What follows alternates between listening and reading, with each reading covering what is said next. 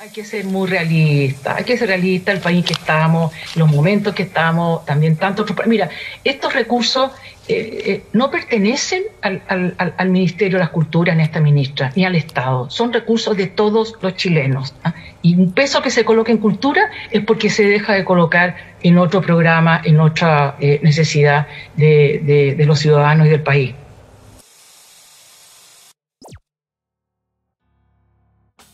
Sí, ministra, hay que ser realista. Así que ponemos esta pregunta sobre la mesa. ¿Tú crees que las artes y las culturas son consideradas como un hobby o como un trabajo en Chile? Me llamo Fernanda, salí el año pasado del colegio y este año decidí no entrar a la U. Por el momento estoy aprovechando mi tiempo estudiando música. Mi nombre es Fernanda, soy actriz egresada recientemente. Actualmente me encuentro trabajando en algunos proyectos de distintas compañías independientes y emergentes. Mi nombre es Marcos César Sandoval, soy docente de educación musical y me desempeño en la docencia universitaria y en la gestión de proyectos culturales. Mi nombre es Paloma, soy artista visual, vivo en Iquique. Yo me dedico a crear imágenes, dibujos, pinturas, entre otros objetos. Trabajo en diferentes espacios culturales dando talleres y haciendo otras actividades culturales como ferias de arte, de diseño, en espacios como La Inclusive, que es un espacio cultural LGBTIQ.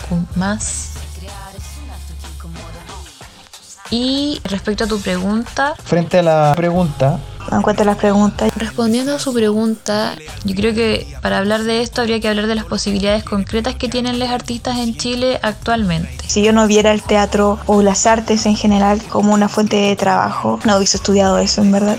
Porque creo que sí es un trabajo y creo que sí se puede vivir de ello. Más no creo que sea fácil, en vista de que Chile estamos a años luz de, de políticas que protejan y den seguridad laboral y social a los y a las artistas.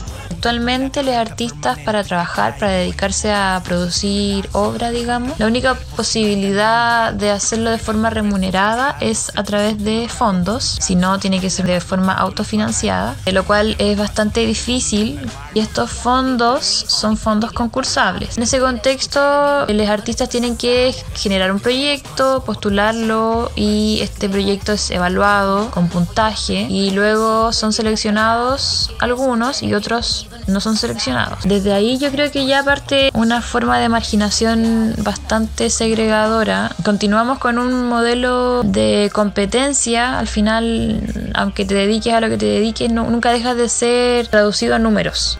Bueno, esta es la forma en la que las instituciones en el fondo lo que hacen es dificultar el camino para que los artistas puedan tener cierta continuidad, eh, desarrollarse. Son, son formas de seleccionar, marginar, controlar y capitalizar un trabajo. Y luego está lo que la gente piensa, que es la segunda parte que es bastante dura aquí en Chile. No lo veo así arriba un escenario como este. Por eso mi voto es no. Pensando en lo que es el, programa y visualizando eh, los números que están por venir, mi voto es no. Es como el show del, centro cultural, pues, no. Pero eso es lo que necesita ver la gente, por ver la gente en la casa no tiene el privilegio para ir a ver. que vayan al parque, al parque O'Higgins a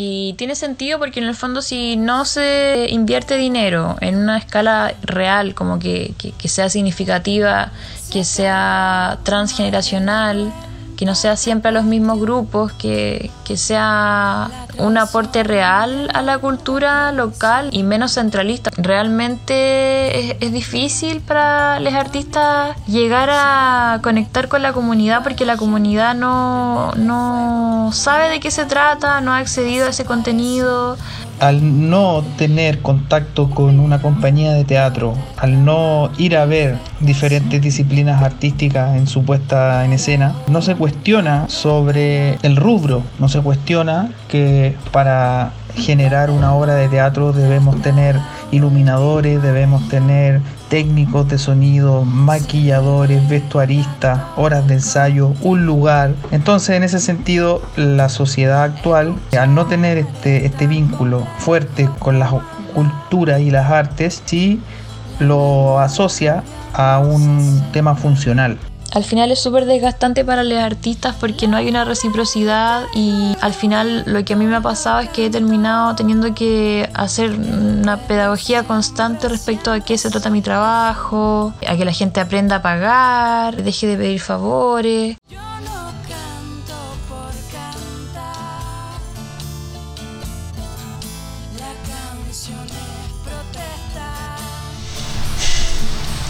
¿Y qué es ese amor al arte que no permite cobrar? ¿Qué es esa necesidad de producir que termina por alienar las ganas de crear? Yo no creo que exista el amor al arte.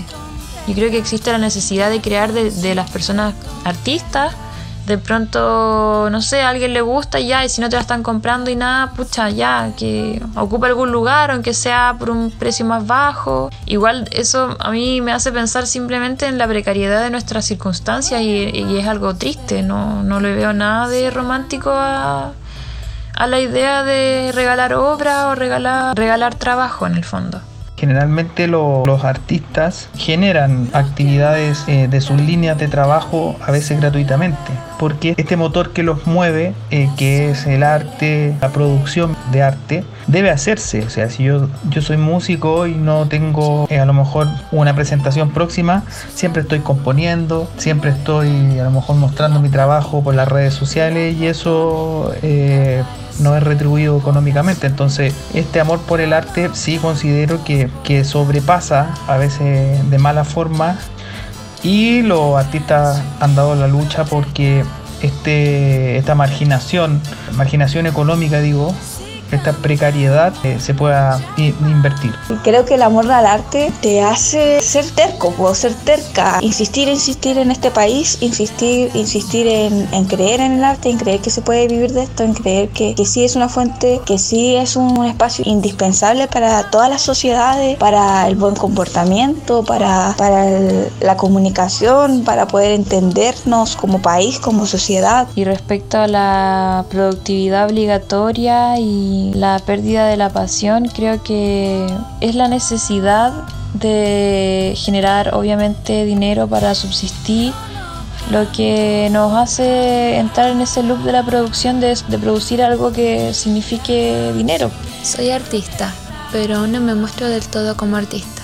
Me explico. Tengo mis propias canciones que aún no he sacado porque no hace mucho decidí que sí quiero mostrar mi arte me puse a pensar en lo maravilloso que puede ser compartir un pedacito de mí y conectar con la gente a través de mi música. Debido a que no es algo que aún comienzo, no he llegado al punto de frustrarme por producir, porque simplemente lo hago cuando lo necesito o siento que tengo que hacerlo. Lamentablemente en nuestro sistema nuestros derechos básicos están privatizados, por lo tanto nunca es suficiente dinero, nunca es suficiente trabajo. Y eso es lo triste de, de los artistas que al final no, no como que que no tienen tregua, no tienen tiempo, no tienen reciprocidad, no tienen retribución de ningún tipo, entonces es un abandono terrible que viven los artistas en Chile. Realmente es vergonzoso lo que, lo que hace este gobierno y lo que, ha hecho, lo que han hecho las instituciones con los artistas.